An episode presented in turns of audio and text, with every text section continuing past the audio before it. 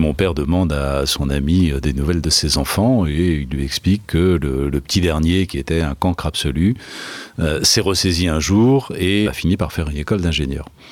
Et là, je croise le regard de mon père et je vois bah, une forme de dépit, en mode c'est pas à moi que ça arriverait et c'est pas mon fils qui aurait ce sursaut-là. Et ça me marque énormément. Je réalise d'un seul coup que je suis peut-être en train de passer à côté de quelque chose. Et ça a été euh, un déclic extrêmement fort. Bonjour à toutes et à tous, je suis Alexandre Mars et vous êtes sur RCJ. Je suis ravi de vous retrouver pour un nouvel épisode de Pause, le podcast où on prend le temps. Le temps de s'arrêter, le temps d'écouter, le temps d'explorer, le temps de rire. Chaque épisode est l'occasion de marquer un temps d'arrêt pour aller à la rencontre de mes invités. Ces femmes et ces hommes sont artistes, chefs d'entreprise, écrivains, entrepreneurs, sportifs ou activistes, et ils ont accepté, le temps d'une pause, de nous livrer les dessous et les secrets de leur parcours.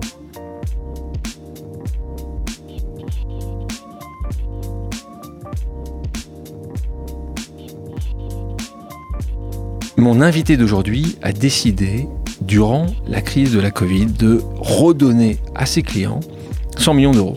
Il considérait qu'il euh, n'aurait pas dû y toucher, ou en tout cas, ça ne faisait pas de sens. Mon invité d'aujourd'hui est Pascal Desmurger, le patron de la Maïf, cet assureur mutualiste très engagé. Vous allez l'entendre, il a commencé en étant un petit délinquant, c'est comme ça qu'il se définit, un cancre qui a terminé à l'ENA. Et aujourd'hui, c'est un patron engagé à la tête de la Maïf.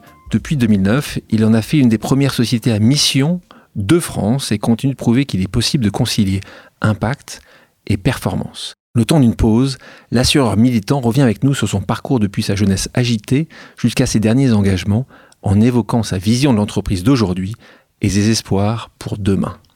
Bonjour Pascal Desmurger. Bonjour Alexandre. Comment tu vas? Bah écoute, très bien, ravi d'être là. Je le disais en introduction, patron engagé, réellement, patron militant, puisque c'est un petit peu la marque de fabrique, au sein de la Maïf, c'est quelque chose d'essentiel pour toi et pour vous. Ah, ça fait partie complètement du, euh, du modèle, oui, bien sûr. Bien sûr, le modèle de la Maïf, c'est vraiment... Euh, c'est d'une certaine manière se sentir responsable des conséquences de ses actes. Euh, et ça, c'est vrai euh, des conséquences à l'égard euh, d'abord des collaborateurs de l'entreprise, des conséquences à l'égard des clients de l'entreprise, et puis des conséquences à l'égard du, du, vaste monde. Jeune, tu étais à la limite de l'échec scolaire. on va comprendre tout à l'heure, je vous ai expliqué que que Pascal a terminé à faire l'ENA. Alors moi, ça je me disais, tiens, c'est faisable. En fait, tu peux avoir un, être prêche d'échec scolaire, mais en plus ça, limite de la petite délinquance. Qu'est-ce que tu appelles la petite délinquance euh, à Rouen J'étais effectivement euh, pas à la limite de l'échec scolaire, je crois. J'étais en échec scolaire. on, en reparlera peut-être. À la limite de la petite délinquance, ça veut dire que, euh, bah voilà, y compris à cause des écoles que j'ai fréquentées, j'avais peut-être pas les bons copains, ou en tout cas pas ceux qui m'entraînaient vers, vers, le haut. Ouais, c'est ça. Euh, et donc j'avais, on était bah, comme, enfin, comme tout le monde, hein, une bande de, une bande de potes et euh, et de copain en copain. Euh, bah oui, effectivement, dans la bande, il y avait, euh, il y avait un peu de, de petite délinquance et, euh, et, et, forcément, à 17 ans, je me suis laissé un, peu entraîner vers ça. Donc oui, ce que tu dis, euh, des vols de mobilettes, des conneries comme ça. Ouais. Donc, donc, donc un casier, et puis tu allais faire un tour quand même une ou deux fois à la gendarmerie locale? Alors, pas de casier, mais, mais un tour une ou deux fois à la gendarmerie locale, oui, bien sûr. Ouais. Tes deux parents n'avaient pas fait d'études? Non, non, non. Mes parents, euh, bah, mes parents ont quitté l'école euh, quand ils avaient 13 ans. Quoi. Certificat d'études hein, à l'époque. Certificat d'études. Euh, c'est qui est le BPC aujourd'hui, en gros. Ouais, c'est ça, à peu, près, ouais, hein? à peu près. À peu près. Et c'était même un petit peu plus tôt, je pense. Euh, ils devaient avoir, oui, à peu près 13 ans, quoi, quand, ils, quand ils ont arrêté. Euh, issus, euh, bah, ils sont nés dans un tout petit village, pour le coup. Hein, ils ont grandi dans un tout petit village. Le même village, tous les deux? Le même village, tous les deux, ouais. Et, et tous les deux de milieu, mais pour le coup extrêmement extrêmement modeste. Hein. Euh, mon, mon grand-père paternel euh, était ce qu'on appelait euh, journalier, c'est-à-dire qu'il ah. était ouvrier et tous les matins il allait à la porte de l'usine voir s'il y avait du travail pour lui. Et euh, bah, de temps en temps, il y en avait, de temps en temps, il n'y en avait pas. Euh, s'il y en avait, il allait travailler, il était payé. S'il n'y en avait pas, il n'était pas payé. Mais là, il se passe quelque chose dans ta trajectoire, c'est que tu entends ton papa, qui n'a pas fait d'études, mm -hmm parler de toi dans des termes qui vont te faire réagir. Ça se passe comme ça? Alors d'abord, euh, au collège, je suis euh, extrêmement turbulent. Il se trouve que... Non, ça devient extrêmement turbulent. Là, je vois que... on, se on, se rapproche de la vérité, là. Extrêmement turbulent. Il se trouve que le proviseur du collège dans lequel, euh, dans lequel j'étais, collège public, euh, était euh, du même village que mon père, donc euh, il se connaissait bien. Et mon père m'arrange le coup pour que je ne sois pas que je ne sois pas viré. Mais à la fin de la troisième, il me dit écoute, euh, voilà, ça peut pas ça peut pas continuer comme ça, avec une représentation un petit peu traditionnelle de mon père qui se disait quand même un lycée privé, ce sera plus euh, rigoureux, sévère, enfin il y aura plus de discipline que euh, dans un lycée public. Et donc il décide de m'inscrire dans un lycée privé. Il m'inscrit dans ce lycée privé, très bien, euh, j'y vais, et on se rend compte mais, euh, mais, mais, mais après. Euh, parce que, tu as dit, mon père n'a fait aucune étude. On se rend compte en réalité que c'est un lycée technique. Et donc, moi, j'ai pas de bac. Ou plus exactement, j'ai un bac technique. Bac technique. J'ai un bac G. bac technologique, euh, bac G après. Voilà. Et donc, évidemment, le, le, le rebond est difficile après, euh, après ça. C'est même extrêmement compliqué. Et puis un jour, tu, en effet, tu, tu le dis, hein, bon, voilà, moi je me, je, me, je me laissais aller sans, sans véritable inquiétude d'ailleurs, hein, euh, sans grandes ambitions, mais sans non plus euh, ni regret ni inquiétude. Euh, voilà, un peu dans l'indolence de, de, de, la jeunesse, quoi. À quel moment se passe cette discussion entre ton papa et alors c'est qui bah, Alors c'est un ami, c'est un ami de mon père qui était, euh, qui lui-même était, euh, était prof d'ailleurs à Clermont-Ferrand, je me souviens, et, euh, et, ce sont des, amis de jeunesse. Et, et un jour, ce monsieur et son épouse viennent déjeuner un dimanche midi chez moi, et je suis présent. Et, mon père demande à son ami des nouvelles de, de, ses enfants, et il lui explique que le, le petit dernier, qui était un cancre absolu, s'est ressaisi un jour et a fini par faire une école d'ingénieur. Et là, je croise le regard de mon père et je vois bah, une forme de, dépit. Euh, en mode, euh, c'est pas à moi que ça arriverait.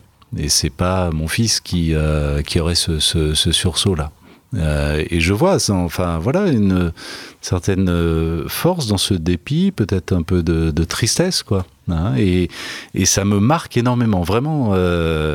Je, réalise d'un seul coup que euh, bah ouais, je suis peut-être en train de passer à côté de quelque chose et que surtout, euh, bah, comme euh, j'imagine tout, tout fils de cet âge-là, on a aussi besoin de la fierté de son père et on a aussi besoin d'être porté par ça.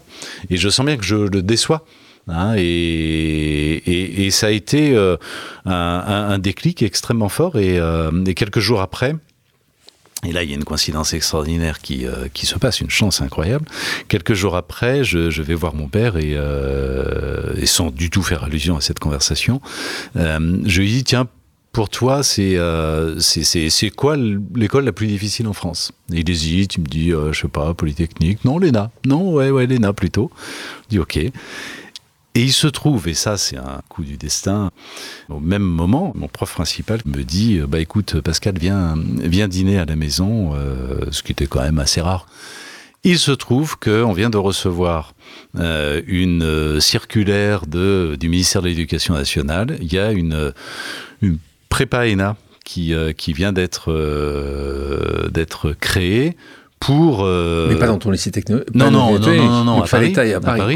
Déjà une école de la deuxième chance, en quelque sorte. Ah, la prépa sauf qu'on est il y, a, a, y a 40 ans de ça, ou pas loin. Quand tu fais l'ENA, ton papa et ta maman, c'est pas une question de revanche par rapport à eux, parce qu'il n'y avait pas cette volonté-là, mais tu as senti quand même une fierté in, infinie euh...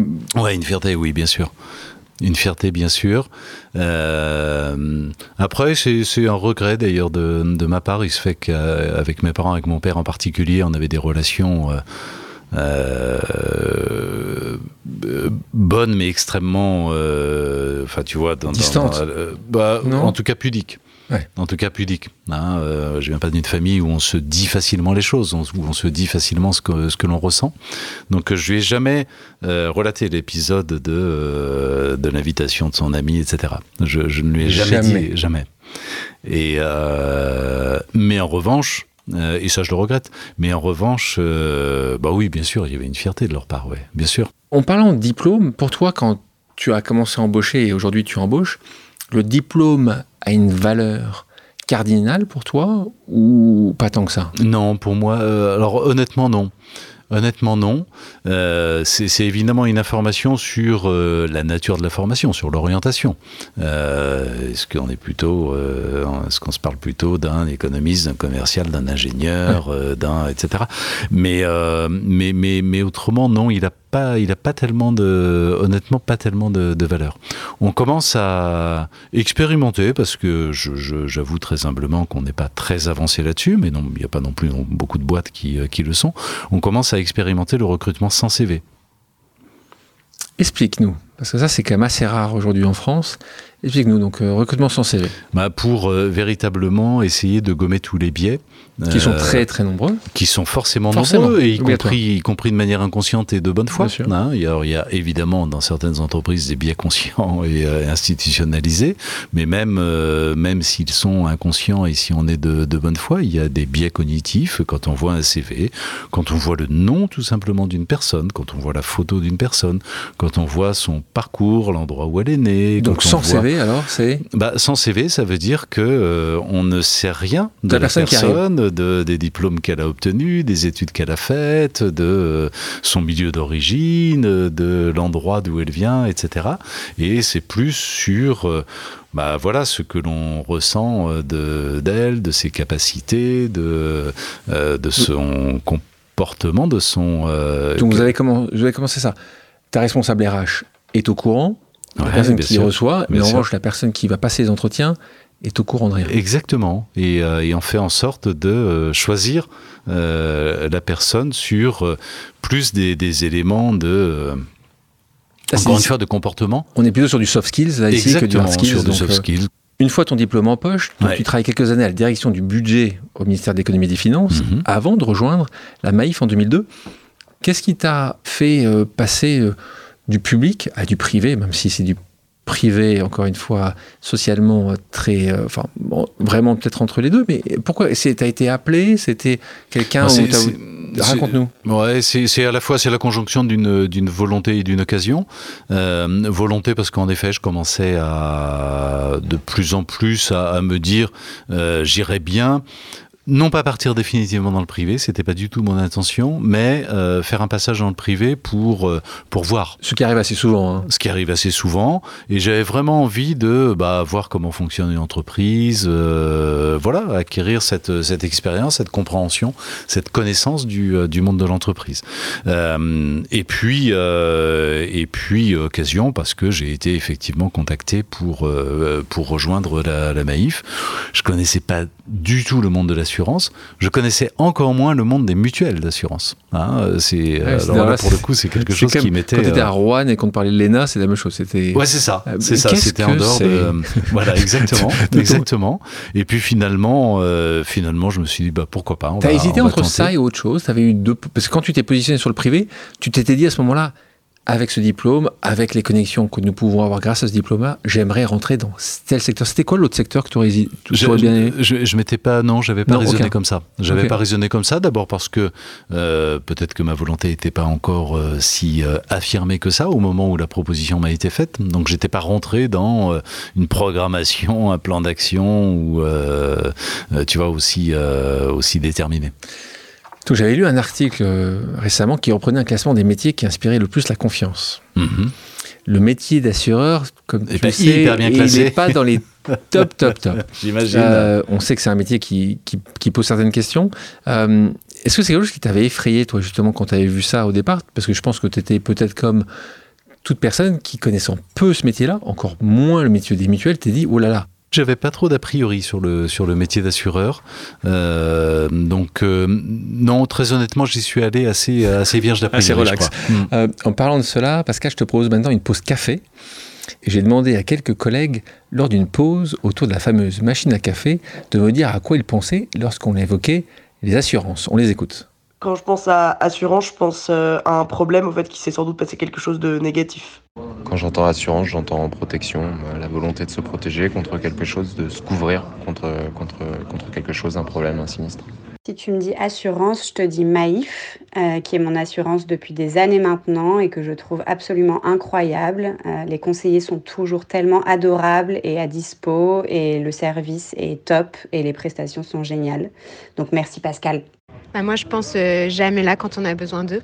C'est un petit florilège, j'aurais pu continuer. Ouais. Chacun a son avis à donner. Tu vois qu'il y a, qu'il y a vraiment quelqu'un qui, fans. ah, fan, et puis quelqu'un qui dit bah, voilà ce que, ce que certainement tu as entendu assez souvent. Mhm. Qu'est-ce que ça t'inspire et comment tu penses que les choses peuvent évoluer? Bah, D'abord, ça m'inspire le fait que malheureusement, la, la dernière expression là qu'on a entendue, hein, ils sont jamais là quand on a besoin d'eux. C'est malheureusement trop fréquemment encore le cas, hein, même si euh, il y a une, un écart gigantesque entre la représentation que euh, certaines personnes s'en font, la majorité peut-être, et, euh, et la réalité du terrain, parce que je crois qu'il y a un grand professionnalisme chez, euh, chez l'ensemble des assureurs. Mais bon, il y a quand même, euh, il y a quand même encore aujourd'hui des pratiques qui, euh, qui, sont, euh, bah, qui sont un peu borderline hein, et qui forcément pénalisent l'ensemble du secteur. En tout cas, on a rencontré des gens qui étaient très positifs et qui trouvaient un intérêt à travailler chez toi, mais comme chez, d'autres aussi euh, mutualistes ou assureurs. Tu montes les échelons petit à petit jusqu'à devenir directeur général de la Maïf en 2009. Et là, tu t'es dit d'ailleurs, tu t'es dit, maintenant je suis à la tête de cette euh, institution que tu appelais la belle endormie, euh, tu dis, voilà, là, il va falloir qu'on change les choses. Tu t'es décidé d'aller sur certains projets majeurs à ce moment-là, où tu dis, maintenant j'ai la responsabilité. C'était lesquels ces, chantiers? Euh, à ce moment-là, j'ai une représentation de mon rôle qui est extrêmement différente de celle que j'ai aujourd'hui, euh, de celle que j'ai depuis euh, une dizaine d'années, on va dire. Euh, je, je viens de Bercy, c'est la première fois que je bosse dans le privé, euh, et donc j'ai aucune expérience, a fortiori aucune expérience de direction d'entreprise, et donc forcément, je me raccroche. euh, bah, à la vision la plus communément partagée du rôle d'un du rôle d'un patron. Hein. et donc j'ai une vision de mon rôle extrêmement classique autour de KPI très euh, quantitatifs, euh, etc. Euh, et donc les premiers chantiers que j'ouvre, ce sont des chantiers euh, d'efficacité opérationnelle finalement. Hein. réorganisation euh, du, euh, du réseau en l'occurrence pour, euh, bah oui, gagner en efficacité opérationnelle, gagner en productivité.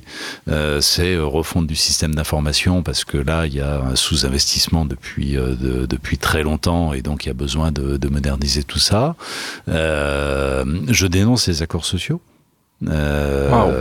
et notamment euh, notamment sur euh, le système de, de rémunération. Euh, donc c'est euh, tout ça pour te dire que à la fois ce sont des chantiers extrêmement profonds, mais avec une vision euh, très classique et avec des, euh, des orientations des chantiers euh, que j'aurais pu ouvrir dans n'importe quelle entreprise et qui n'étaient pas particulièrement adaptées à la Maïf. Ouais, mais la question que j'ai pour toi à ce moment-là, tu l'as souligné, tu viens, euh, t'es énarque venant du- d'un ministère, euh, comment tu as été accepté? La greffe n'a pas été facile parce qu'il y avait évidemment de la part euh, d'une partie du, euh, de, de ce corps social hein, que constitue la, la Maïf, euh, bah, des préventions euh, contre, euh, en effet, un énarque qui débarquait dans l'entreprise, c'était la première fois, euh, qui arrivait de, de euh, enfin voilà, d'un- autre monde et, euh, et, et qui n'était pas issu de l'entreprise. Hein, c'était pas non Bah oui, plus, euh, c'est- c'était pas. à pas grandi euh, Ouais, voilà. Et à l'époque, c'était quelque chose d'assez euh, d'assez rare. Donc, euh, donc une espèce de, suspicion et chez certaines personnes, évidemment, de, rejet. Hein, ça, c'est euh, ça, c'est clair.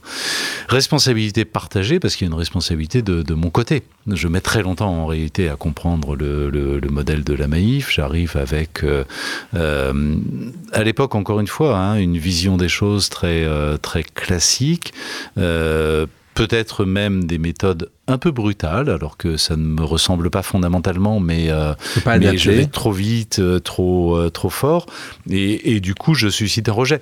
Et je ne comprends pas la, la, la finesse du modèle de cette entreprise à l'époque. Je ne comprends pas quels sont ses ressorts, euh, quelle est sa, culture même, euh, et, je ne sais pas en jouer. À quel moment, est-ce que tu as un moment où tu dis, là j'ai compris? C'est quelle année où tu dis, ça y est, là, là je, suis chez moi? Il y a une décision que tu as prise, une décision que tu n'as pas prise, qui a, fait que le corps social dont tu parles s'est dit Pascal, il est avec nous pour la durée, c'est notre c'est notre président, c'est notre chef, on a confiance. Tu te sens à ce moment-là? Il y a un moment précis? Alors c'est pas un déclic, c'est pas un moment, c'est pas où il n'y a pas un, avant et un après, c'est plutôt, euh, plutôt une petite, une série de petites évolutions hein, qui, qui, marquent un tournant euh, euh, très fort, mais tout ça sur une période assez, assez courte. Hein. On est dans, au début des années 2010, on est en 2011-2012, euh, et c'est plusieurs choses à la fois. C'est euh, à la fois euh, la compréhension en effet que euh, ce que l'on est en train de faire risque de transformer euh, la culture de la, maïf et de la transformer dans un, euh, dans un sens qui, euh, qui, qui, qui, lui sera funeste. Hein, et, on est en train, d'une certaine manière, il y a un risque de banalisation de cette entreprise alors qu'elle a une, une singularité, une richesse à exprimer qui, qui peut être extraordinaire. Et puis, il y a une, une prise de conscience plus, plus personnelle qui finalement euh, euh, prise de conscience sur euh, sur deux choses. D'abord une prise de conscience de j'allais dire de la responsabilité qui qui est la mienne ou des responsabilités qui sont les miennes. D'abord la responsabilité d'une certaine manière, je viens de de l'illustrer de bah, j'ai la responsabilité d'un modèle particulier d'entreprise et je peux pas me permettre d'en faire n'importe quoi parce que ce modèle il est un peu unique et que si on si on le casse euh, bah, voilà, il manquera quelque chose, euh, j'allais presque dire, il manquera quelque chose au vaste monde. En tout cas, on aura cassé un, modèle, euh, ouais, un peu, un peu unique en, son genre. Une responsabilité à l'égard des gens. Moi, je me souviens, comme si c'était hier, hein, d'une personne un jour qui, qui me dit cette phrase extrêmement simple, mais qui euh, pourtant m'a, je, crois, transformé, euh, qui me dit, écoute Pascal, est-ce que tu te rends compte, en tant que dirigeant, mais c'est la même chose pour un manager, c'est, euh, est-ce que tu te rends compte en tant que dirigeant de l'influence que tu as sur tout simplement l'épanouissement et donc le bonheur des, des personnes qui travaillent avec toi? Parce que euh, leur épanouissement dans, euh, dans leur job, c'est aussi enfin, joue forcément sur leur équilibre personnel, leur bonheur familial, etc. Euh, et, toi, en tant que dirigeant, tu as évidemment un impact considérable sur leur épanouissement dans leur cadre professionnel, selon la manière dont tu vas te comporter, etc. Et, bah, quand on prend conscience de cette responsabilité que l'on a, on peut plus jouer avec, on peut plus faire semblant, on peut pas faire sans en tout cas. Hein, et, euh, et, donc ça a contribué à, euh, à, à changer effectivement ma, ma, manière de faire. Évolution positive. Et, et d'une certaine manière, je reviens, tu vois, au, à ce que tu évoquais au début, ces années de, de jeunesse. D'une certaine manière, à ce moment-là, j'ai ouvert, j'ai fermé, pardon, une parenthèse que j'avais ouverte avec euh, avec Léna. Hein, euh, j'ai eu toute cette première période de ma vie, euh, mon enfance, mon adolescence, totalement insouciant et extrêmement euh, euh, tourné vers les gens. Le, mon sujet, c'était bon, c'était les copains finalement. Hein, et donc c'était le petit une, groupe, le, le petit premier groupe, cercle. euh, exactement. Et, euh, et, et donc euh, mon sujet c'était l'amitié, c'était voilà le contact, ouais. la relation. Il y a une grande parenthèse euh, ouverte avec Léna et, euh, et, et fermée. Cette première euh, phase Maïf. Et voilà, c'est ça, et fermée à l'issue de cette première phase Maïf, où bah, il y a une, une forme d'assèchement un, peu, un petit peu. Hein, forcément, tu, dans tu, penses, cette... tu, penses, tu, penses, que parfois ça peut être justement le côté je sais Est-ce que tu penses que tu as été un petit peu. Tu, tu dis, bon, allez, j'ai fait l'ENA, comme parfois ça peut arriver, grandes écoles, parfois. Tu non, pensais que tu avais une certaine supériorité ou pas du tout? Non, c'était pas ça. Euh, c'était au contraire euh, la compensation d'un complexe. Euh, je ne viens pas d'une famille, voilà, où depuis X générations, etc. J'ai, je, ne suis pas programmé depuis toujours pour faire l'ENA. Et d'une certaine manière, j'ai nourri pendant longtemps, je l'ai plus du tout aujourd'hui, j'ai nourri pendant longtemps une espèce de complexe sur le thème. J'ai fait l'ENA par réfraction. C'est pas quelque chose qui était fait pour moi. Euh, Mais pas le complexe de l'imposteur. Complexe de l'imposteur bah, D'une certaine manière, ouais. Tu dis une fraction, c'est un peu la même chose. Oui, c'est un petit peu la même chose. et, donc, euh, et donc, d'une certaine manière, j'avais besoin à la fois de me prouver et de prouver euh, aux autres, et en particulier à, mes petits camarades, que euh, j'avais besoin de surcompenser au fond pour euh, pour être pour ne pas être un imposteur pour pour avoir une légiti la légitimité d'être d'être là. Et surcompenser ça veut dire bah, être un énorme caricatural. un peu trop. Hein, un peu trop. C'est intéressant parce que tu le disais d'ailleurs tu le dis ton management à mon avis qui était peut-être un peu dur, un peu rude, un, peu rugueux, a évolué. Et d'ailleurs, toi aujourd'hui, quand on parle, d'ailleurs c'est assez étonnant, je pense que les gens qui, qui te connaissent depuis des années ont du mal à imaginer Pascal des, années 2000, honnêtement, mhm. vraiment beaucoup de mal, parce que justement on te voit justement dans la retenue, dans la, bien, dans la bienveillance, dans, dans l'empathie. Justement, toi tu dis que tu fais attention et que tu crois au management par la confiance. Mhm. Que, raconte-nous un peu, un peu tout à l'heure, tu nous expliquais le, toi, les entretiens sans CV. On peut tout mettre dans le management par la confiance. comment toi tu l'as défini en, une phrase Et ça, c'est quelque chose qui est arrivé dans les années 2010. C'est quelque chose qui est arrivé dans les années 2010, absolument. Euh, management par la confiance, c'est euh,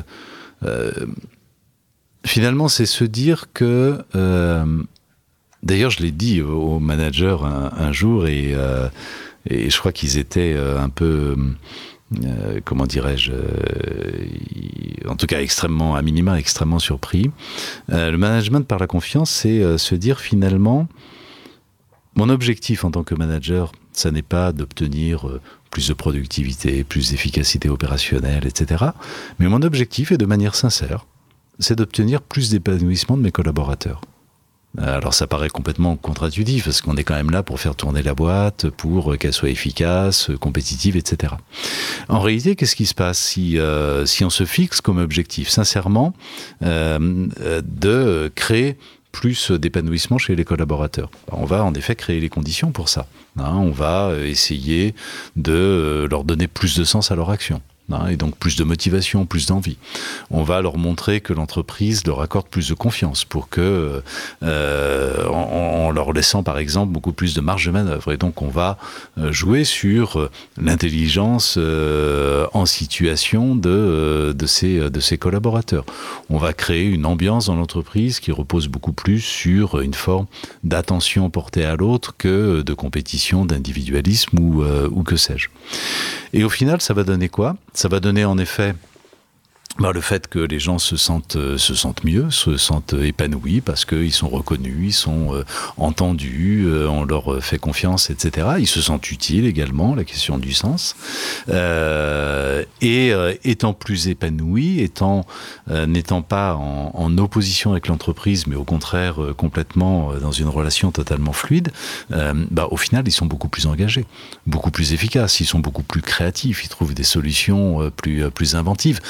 S'investissent dans l'entreprise parce que l'entreprise euh, le leur euh, rend en quelque sorte. Hein. et donc on est, il euh, n'y a, a, pas de, il y a plus de, de, de, de tension d'opposition et finalement c'est bénéfique pour pour tout le monde, y compris justement pour l'efficacité opérationnelle. En 2018. Tu soutiens publiquement le dispositif de société à mission envisagé par la loi Pacte. Aujourd'hui, c'est un concept qui, qui, séduit de plus en plus de monde si on revient quelques années euh, au préalable, c'était pas exactement le même sujet. Une partie du patronat, d'ailleurs, était pas forcément pour, se poser certaines questions. Comment tu as été regardé par tes pairs? Ah bah, les choses ont, effectivement pas mal évolué hein, depuis, euh, depuis ce, ce, Assez rapidement en fait. Assez rapidement assez rapidement. Je pense que la, la crise, bien sûr, bien sûr, la crise sanitaire a, a accéléré hein, cette, euh, bah, un certain nombre de questionnements un petit peu fondamentaux malgré tout hein, sur euh, euh, sur le monde tel qu'il va, hein, euh, sur sur la place du travail, on en parlait à l'instant, sur le rôle de l'entreprise, sur euh, le rôle social, sociétal de de, de, de l'entreprise. Aujourd'hui, je crois que tous les dirigeants ont compris que de toute façon, ce sujet euh, du rôle social de l'entreprise euh, est un sujet que s'ils l'ignorent, euh, qui, de toute façon, même s'ils l'ignoraient, euh, reviendrait vers eux et reviendrait avec d'autant plus de force. Hein. Donc, donc, je crois qu'aujourd'hui, tous les dirigeants considèrent ce sujet parce qu'ils se rendent bien compte qu'il y a une attente sociale euh, de la part de leurs clients, de leur part de plus en plus de leurs salariés. Bien sûr. Hein, euh, enfin, on, on, connaît les difficultés pour euh, attirer, mais même pour fidéliser hein, des, des, talents dans l'entreprise. Et on sait bien que ça passe aussi par euh, la mission et, euh, et, et, par cette, cet impact social de, de l'entreprise. Donc je crois que tous les dirigeants aujourd'hui le, le, considèrent. Euh, par intérêt ou avec sincérité, mais, euh, mais en tout cas, tout le monde le considère. Donc 2019, Maïf devient l'une des premières entreprises à mission en France. Quand on parle de société à mission, on parle de label B Corp, mm -hmm. on parle de différents euh, outils existants aujourd'hui. Toi, il y en a un que tu mettrais plus en avant si tu devais conseiller justement certains de tes amis euh, chefs d'entreprise moi, je pense que la martingale absolue, elle n'existe pas encore. Euh, elle existera demain quand euh, on, aura un, une sorte d'impact score reposant sur euh, euh, comment dirais-je sur une information extra-financière des entreprises beaucoup plus développée qu'elle ne, qu ne l'est aujourd'hui. Alors les choses sont en route. Hein. Il y a une directive qui a été adoptée par le Parlement européen au mois de, au mois de juin euh, qui s'appelle CSRD euh, et qui euh, va imposer euh, aux entreprises européennes demain, aux entreprises de plus de 250 salariés, hein, donc un nombre quand même très très conséquent, un niveau de d'information, euh, de publication des informations extra-financières à peu près euh, aussi exigeant que les informations comptables. Hein, en termes de euh, d'auditabilité, de comparabilité, de fiabilité de, ces informations, euh, avec un niveau d'exigence à euh, à peu près identique. Quand on aura ce corpus d'informations très détaillé, Hein, sur, euh, bah, sur l'ESG finalement, hein, sur l'impact environnemental, l'impact social et, sur la gouvernance de, l'entreprise, on va pouvoir commencer à comparer les entreprises entre elles et à établir euh, un score euh, d'impact hein, de, des entreprises et à classer finalement les entreprises entre elles. Donc, donc ton humilité fait que tu n'as pas à évoquer ce que, que tu as publié un rapport pour la Fondation Jean Jaurès, -hmm. euh, qui parlait justement de l'urgence du temps long, un nouveau rapport État-entreprise pour une prospérité durable, où, tu, où tu, tu, as travaillé sur des propositions, dont ça n'impacte ce score, mais aussi ces méthodes, ce que tu m'as pas évoqué euh, Emmanuel Faber. Parce que Tout à fait. là, c'est un, un, sujet, puisque là, quand on parle de ces, de, de ces nouvelles notations, ouais. on sait que euh, Emmanuel Faber travaille aujourd'hui a, mmh. a, rejoint euh, justement une, une, entité qui travaille sur ces sujets-là. Mmh. Euh, pour moi, il y avait une question sur Emmanuel Faber un peu plus large. PDG de Danone, en 2021, récemment, il est licencié par les actionnaires hostiles à sa gouvernance. C'est quoi ton avis là-dessus? Tu dis, tu dis c'est parce que c'est justement une entreprise cotée euh, et on revient sur notre question au démarrage en disant juste tu ne peux pas tout faire et que malheureusement au bout d'un moment tu, tu as des gens qui vont décider de ton futur. Comment tu l'as vécu toi qui euh, combat à peu près sur des, sur des terrains assez similaires à ceux d'Emmanuel Faber? Alors, enfin, ce, genre d'épisode est forcément multifactoriel. Hein, il n'y a pas une seule raison qui a conduit euh, au départ de, au départ d'Emmanuel. Euh, en revanche, une des raisons était euh, en effet sans doute le euh, bah, l'engagement d'Emmanuel et le fait que certains actionnaires activistes, hein, des fonds, euh, des, fonds de pension euh, américains, euh, un peu, euh, comment dirais-je comment être positif sur des fonds qui le sont aussi peu? Ah, oui, oui, facile, hein. on n'a pas vocation à être positif. Ah, non, mais c'est pour ça que on, on, parle, on parle de parce que c'est important. Là, on est dans la finance qu'on n'apprécie pas. Moi, je, je, me souviens de cette finance, c'est la finance de Wall Street, en gros, avec tout ce qui est négatif avec ça. C'est le loup de Wall Street pour moi. C'est mm -hmm. ces fonds euh, qui sont des fonds soit entre fonds vautours, soit activistes. L'activisme, en gros, globalement, on va essayer de dépecer euh, certaines entreprises, où on va devoir suivre pour augmenter le bénéfice par action. Et, l'augmenter à très court terme. Sur du très court terme. Leur mode de fonctionnement, c'est quand même d'investir dans une entreprise dont ils sentent qu'il il y a la possibilité d'augmenter le bénéfice à court terme et d'augmenter le cours de bourse à court toujours, terme. Pascal. Et sortir 18 mois après. donc c'est vraiment une vision extrêmement court-termiste. C'est vrai que ces fonds vautours sont rentrés au capital de, de Danone et ont sans doute reproché à Emmanuel euh, de ne pas se concentrer sur le très court terme. Exactement. Mais Exactement. Et, voilà. Et, voilà ce que ça donne. Euh, auditrice, auditeur, je vais vous lire un texte. Et Pascal, tu vas devoir de me dire de qui il est. se projeter dans un monde aux antipodes d'une autre et qui pourtant est déjà en train d'éclore. Un monde auquel les entreprises, assumant leurs responsabilités politiques, contribueraient positivement au-delà de leur seul apport économique. Ce n'est pas un monde idéalisé, une utopie inaccessible. Je le sais, car j'ai la chance de diriger une entreprise qui en fait partie. D'ailleurs, ni ma nature, ni mes fonctions ne me portent à la rêverie ou à l'idéologie, mais mon souhait est de témoigner, et plus encore de convaincre. Témoigner, car je mesure combien une entreprise peut servir le bien commun et combien ses contributions peut nourrir sa propre performance. Convaincre, car si ce qui est bon pour l'entreprise est bon pour le monde, alors il y a urgence à généraliser ce modèle. Bon, c'est facile, hein oui, heureusement, que, eh, heureusement, que, tu sais qui c'est. Hein Pascal, c'est toi qui écris. Euh, en fait, c'est ton, c'est dans ton livre que tu as écrit, qui s'appelle L'entreprise du 21e siècle sera politique ou ne sera plus. Et c'est ta couverture de dos euh, de ce livre-là, un, texte assez, assez, assez parlant et qui va parfaitement, parce que Emmanuel Faber aurait pu écrire ce texte à peu de choses près. D'autres, encore une fois, mhm. d'autres, et de plus en plus de chefs d'entreprise, de petites entreprises, de PME, d'ETI et de grandes entreprises pensent de la même manière. Euh, c'est assez positif. Euh, tu peux nous expliquer quand même ce qu'est une entreprise politique Parce que là, c'est fort ce que tu dis. L'entreprise du bien sera politique ou ne sera plus. Oui, alors c'était euh, c'était évidemment une petite euh, une petite provocation, hein, parce que euh, juxtaposer les termes d'entreprise et de politique, c'est public privé. Euh, public privé, c'est c'est un peu c'est un peu comme le l'eau et le feu. et, et c'est Politique, bien sûr, au sens, j'allais presque dire au sens noble du terme, c'est-à-dire politique avec euh, la volonté d'avoir un impact sur la cité.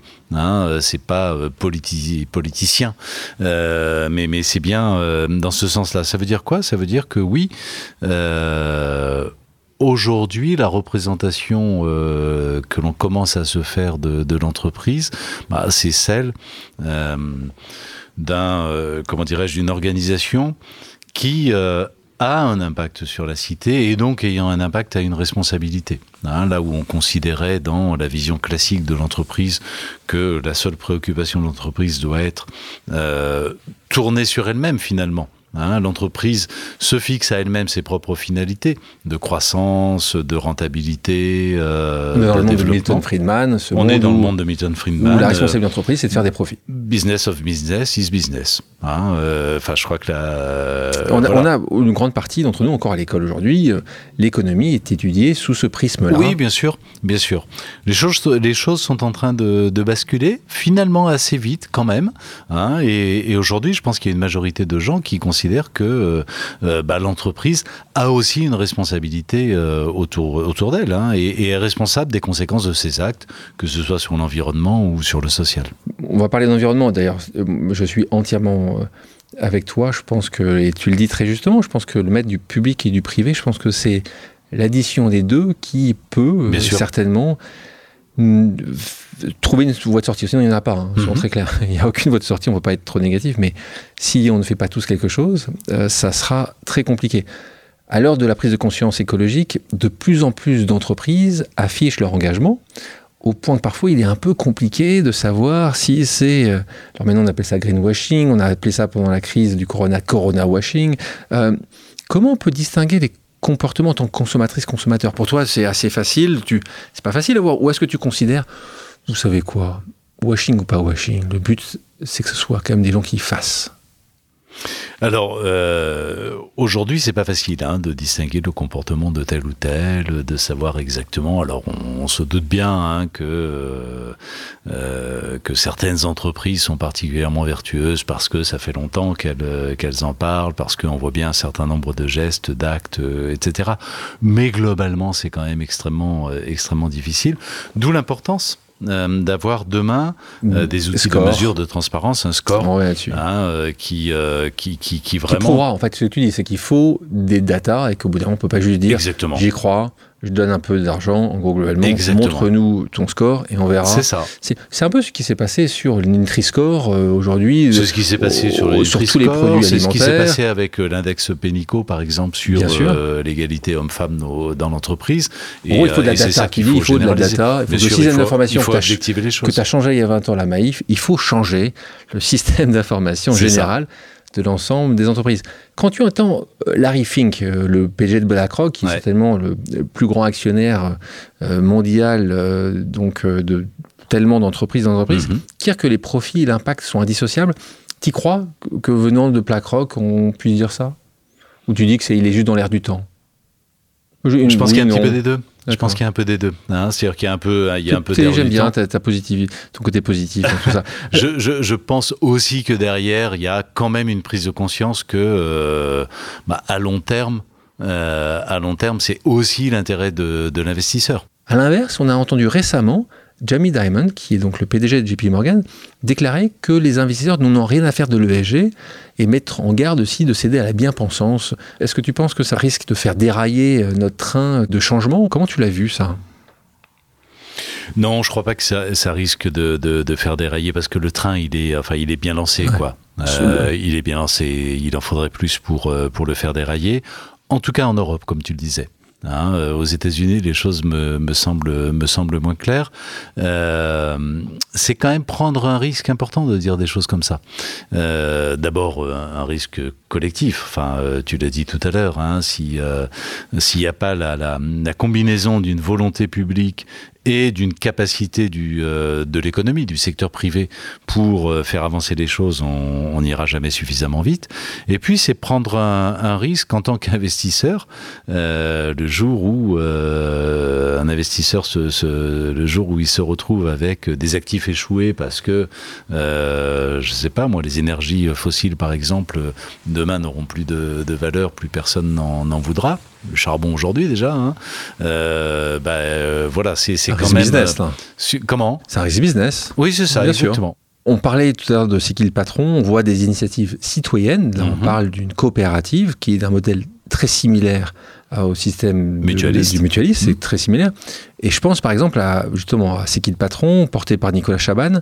Euh, est-ce que tu constates justement toi aussi une volonté populaire, une volonté euh, euh, partagée par le plus grand nombre d'acheter différemment, de faire différemment. Est-ce que tu l'as vu? Parce que quand tu t'engageais toi avec ce système, il y a, tu parlais de 2000 quand tu disais euh, assureur militant. Est-ce que tu vois que c'est encore mieux compris aujourd'hui que tu sens qu'il y a quand même une, volonté encore plus réelle? C'est qui le patron Nicolas Chaban est venu ici et ceux qui n'ont pas écouté l'épisode, vous devrez l'écouter sur, pause. C'est vraiment les, les les personnes qui font partie de la, de la coopérative qui vont aller vendre du mmh. patron auprès de la grande distribution. Toi, tu le sens aussi, ça? Alors oui, il y a, clairement un mouvement hein, quand on regarde, bah, ne serait-ce que les enquêtes d'opinion. Hein. il y a, aujourd'hui une majorité, et même une majorité assez large, hein, des, euh, des, gens qui, euh, euh, qui, qui, répondent, qui affirment que oui, la question du comportement de l'entreprise, de son impact sur la société et sur l'environnement est un critère de choix du, du produit. C'est du déclaratif, c'est peut-être un tout petit peu moins vrai malgré tout dans l'acte réel de, consommation, mais on voit bien que euh, les choses, les choses euh, évoluent, progressent. Hein. il y a de plus en plus de, gens qui affirment ça. Et puis il y a un domaine dans lequel on le voit alors là de manière encore plus, euh, encore plus nette, c'est sur la marque employeur. Hein, c'est sur la capacité de l'entreprise à attirer, des talents et à les garder. Et, et, là, alors là, pour le coup, le, le, le mouvement est beaucoup plus rapide et beaucoup plus net que, que, que, pour les consommateurs. Tu as un NPS, vous avez mis un NPS chez vous, vous avez oui, un... bien sûr, ouais, ouais. Et, Bon. et qui est assez fort? Ah, le INPS euh, est excellent. Euh, Enfin, c'est même, euh, c'est même incroyable parce que à la base, on n'a quand même pas que des atouts. Hein, on est une société d'assurance, ça fait pas énormément rêver. Euh, sous forme mutualiste, ça peut paraître un peu ringard, un petit peu dépassé. Êtes en province Euh, et le siège social est euh, en- dans une petite ville de province, Niort, qui, qui, qui n'a peut-être pas une puissance d'attraction Jolie ville. extraordinaire. Jolie ville par ailleurs, mais, Mais c'est c'est- faut-il voilà, le savoir. C'est pas pareil. Et, et de fait, hein, la, la Maïf n'a pas dans le passé énormément, énormément attiré. Aujourd'hui, c'est incroyable. Je te propose maintenant une pause amicale. Le principe est simple. J'ai demandé à quelqu'un qui te connaît, qui t'apprécie, de te poser une question surprise. On l'écoute. Bonjour Pascal, bonjour Alexandre. Une question pour Pascal. Euh, vous avez à un moment donné, évidemment, fait un geste fort. On s'était parlé à ce moment-là. Vous avez remboursé 100 millions euh, sur des cotisations parce qu'il y avait moins d'accidents pendant le Covid. Ça nous a paru merveilleux et en même temps une évidence. D'autres ne l'ont pas fait. Une seule question. Qu'est-ce qui s'est passé après pour l'entreprise? Quel retour il y a eu? On sait à quel point euh, partager de la valeur, ça crée de la valeur. On a une petite idée sur le fait que ça a dû être positif, mais c'est bien de le dire à tout le monde. Allez, bonne fin de journée et à bientôt. Message de cet exceptionnel Nicolas Chaban qui te pose cette question. Ces Mhm. 100 millions que vous avez décidé en interne de redonner aux sociétaires, vous n'avez pas fait pour les conséquences, mais parce que vous pensez que c'était la bonne chose à faire à ce moment-là, en pleine crise de la Covid, les conséquences que ça a eu. C'est incroyable. C'est totalement incroyable et jamais j'aurais mis, euh, euh, enfin j'aurais fait le pari euh, d'avoir de, telles, de telles conséquences. D'abord des conséquences en interne. On parlait tout à l'heure de, de cohésion, de sentiment d'appartenance, de fierté d'appartenance. Ça a été prodigieux. C'est-à-dire que bah, tout simplement, les salariés étaient, euh, et je le comprends, euh, fiers de bosser dans une boîte qui avait été capable de faire ça. Euh, le seul assureur capable de euh, dire bah oui on va on va rembourser ces primes d'assurance parce qu'on n'est pas on n'a pas de légitimité pour euh, pour les garder et ça va nous coûter un bras mais mais mais on va le faire donc déjà en interne bah c'était euh, c'était génial et qui dit fierté dit forcément engagement euh, personnel hein, pour euh, pour l'entreprise On revient sur ce euh, sujet de fierté. et euh, voilà. Et puis euh, l'impact commercial et, c- et- et ça, il se mesure. Hein, en, en mesures justement, en mesure, ça donnait 2021, quoi? bah, si, si par exemple on regarde le nombre de sociétaires, le nombre de sociétaires supplémentaires, hein, euh, que tu regardes le 31 décembre de l'année, euh, combien de sociétaires de plus euh, tu as en net hein, par rapport au 1er janvier de, de l'année. Bah, Sur l'année 2021, on a battu le record historique depuis 1934 euh, de croissance du sociétariat de, la Maïf. C'est-à-dire que même pendant les 30 glorieuses, même à une époque où euh, d'abord les gens s'équipaient euh, de, de, logements, de voitures, euh, à une époque où il y avait très peu de concurrence en réalité dans le monde de l'assurance, même à cette époque-là, on avait un développement qui était euh, moins, important. ça. Et tu, et- Ça, c'est 2021. D'accord. 2022, on est aujourd'hui euh, mi-octobre. Euh, C'est en pourcentage euh, C'est en 2000 nombre de, de en nouveaux 2000 sociétaires c'est en nombre de sociétaires, c'est C'est quasiment, combien quasiment 100 000 sociétaires de plus en 2021. En 2022, on va exploser ce record. Euh, donc ça veut dire que ce, Tu l'expliques beaucoup à travers ah, ce, geste-là beaucoup à travers ce geste-là. Ça, la- les, les courbes démarrent en, en mai 2021. Pascal, quand tu prends ce geste-là, tu penses à ça? Non, jamais. Pas une seule seconde. Pas une seule Pas seconde. un moment. Très honnêtement, pas une Pas seule seconde. On l'a fait. euh, on- Enfin voilà, on, on- on l'a fait parce que, euh, euh, en- encore une fois, parce que on, on ne se sentait pas légitime de conserver ces primes d'assurance pour nous. En 2019, la Maïf a décidé de retirer son budget publicitaire à la chaîne CNews après l'embauche du journaliste polémique et désormais ancien candidat à la présidentielle, Éric Zemmour. C'est toi qui prends ce choix-là? Oui, enfin en tout cas, euh, on, on en parle avec euh, la directrice de la communication. Oui, bien Et sûr. là, ces, d'animation, vous le, vous le mettez à l'Assemblée Générale ou c'est vous qui dites c'est pas possible? Alors c'est nous qui prenons euh, la, la décision au plan opérationnel et puis ensuite on informe le conseil d'administration. Ouais. Il y a des gens qui ont. Ça, ça, bascule, ça bouscule un peu, les gens ont com- compris en interne les sociétaires, parce que dans les sociétaires, tu avais évidemment Bien sûr. des gens qui étaient fans Ouais. d'Éric Zemmour et qui ont certainement voté pour Éric Zemmour. Et c'est la pluralité de notre Ouais. système, c'est que voilà, c'est compliqué. Comment tu, tu, c'est facile pour ça ces décisions-là aussi? Alors écoute, en interne, oui, il y a eu une, une adhésion très forte et, et aucun doute exprimé. En revanche, en revanche, oui, il y a eu une polémique, y compris chez certains de nos sociétaires. Sur les réseaux sociaux, on a ah bon, on a été euh, très injurié par euh, par les fans, ah, par toute la fachosphère, hein, on va se le dire. Donc voilà, tu as peut-être perdu dans les 100 000 que tu as gagné dernière, peut-être que voilà, ils n'étaient pas tous du même bord. Eh ben écoute, euh, tant, pis. Tant pis. Dans l'interview, tu avais déclaré, je te cite, aujourd'hui, je ne suis plus un patron classique. J'aime bien ça. C'est quoi alors un patron classique pour toi? C'est le patron 2005. Un patron au management classique d'abord, hein, un management euh, bah, reposant au fond sur euh, sur la hiérarchie, sur euh, je donne un ordre, j'en vérifie l'exécution, j'en sanctionne le résultat. Enfin voilà, c'est c'est c'est et puis c'est un patron qui a qui se sent la responsabilité d'être sur tous les ballons. de descendre dans tous les dans tous les dossiers, qui ne délègue pas suffisamment, qui fait pas assez confiance héros d'un capitalisme moderne. C'est comme ça qu'on le voit. Tu as gagné beaucoup de prix euh, qui te mettent en avant, ton leadership, euh, ta vision. Euh, tu te retrouves dans cette qualification-là? Tu, tu, tu, prends un petit peu. Tu as envie de prendre ce leadership que tu prends de facto? Est-ce que c'est quelque chose que tu as envie, envie de démontrer que c'est faisable? Justement, on revient sur l'idée de départ. On arrive aujourd'hui à pouvoir, à pouvoir mettre ensemble dans la même phrase profit et sens alors, euh, oui, et d'une certaine manière, en, dirigeant la Maïf, la Maïf est une entreprise particulière et, euh, et, je pense que c'est une, une, entreprise euh, qui permet d'aller assez loin. dans, tu pourrais pas faire ça partout. Dans, dans cette voie. Je ne sais pas si je pourrais faire ça partout ou pas. En tout cas, ce que je sais, c'est que je n'aurais pas le droit de ne pas le faire en étant à la Maïf. diriger la Maïf de manière classique, ce serait criminel. Je te propose maintenant une dernière pause amicale. On l'écoute. Bonjour Pascal, c'est euh, Laurent au téléphone. Je, suis ravi que tu participes euh, avec Alexandre, euh, bien sûr, à cette, émission et cet échange. J'avais une question pour toi. C'est quoi ton prochain grand challenge? Parce que tout ce que tu as fait depuis des années est bien sûr assez remarquable et observé, mais au fond, dans les dix prochaines, c'est quoi euh, la nouvelle ambition de, Pascal euh, Demurger Allez, à bientôt. Laurent Soli, euh, un des patrons de Meta, que tu connais parce qu'il était avec toi dans ta promotion?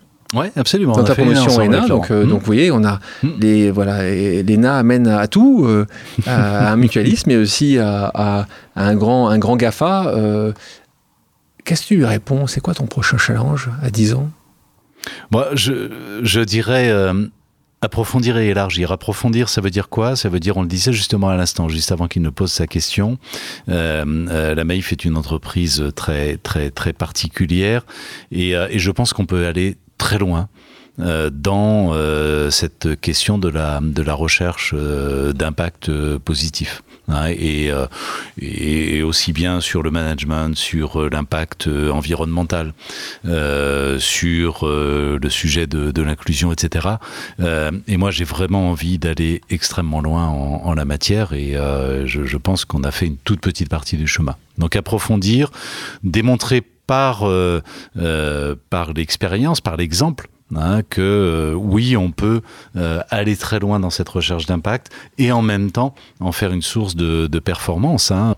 Et deuxième ambition, bah, c'est clairement euh, c'est d'élargir, c'est-à-dire c'est de porter le combat au-delà de, la Maïf et, et d'entraîner le plus d'entreprises possible. Je vous propose maintenant une pause musicale. Pascal, quelle est ta chanson culte? Ouh, ma chanson culte. I Love Paris d'Hélène Merrill Ok, on va l'écouter.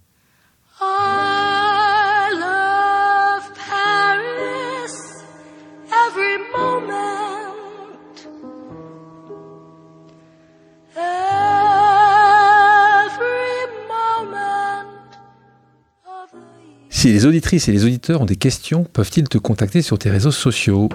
Peux-tu nous indiquer si tu en as? Est-ce que tu as le temps d'y répondre de temps en temps?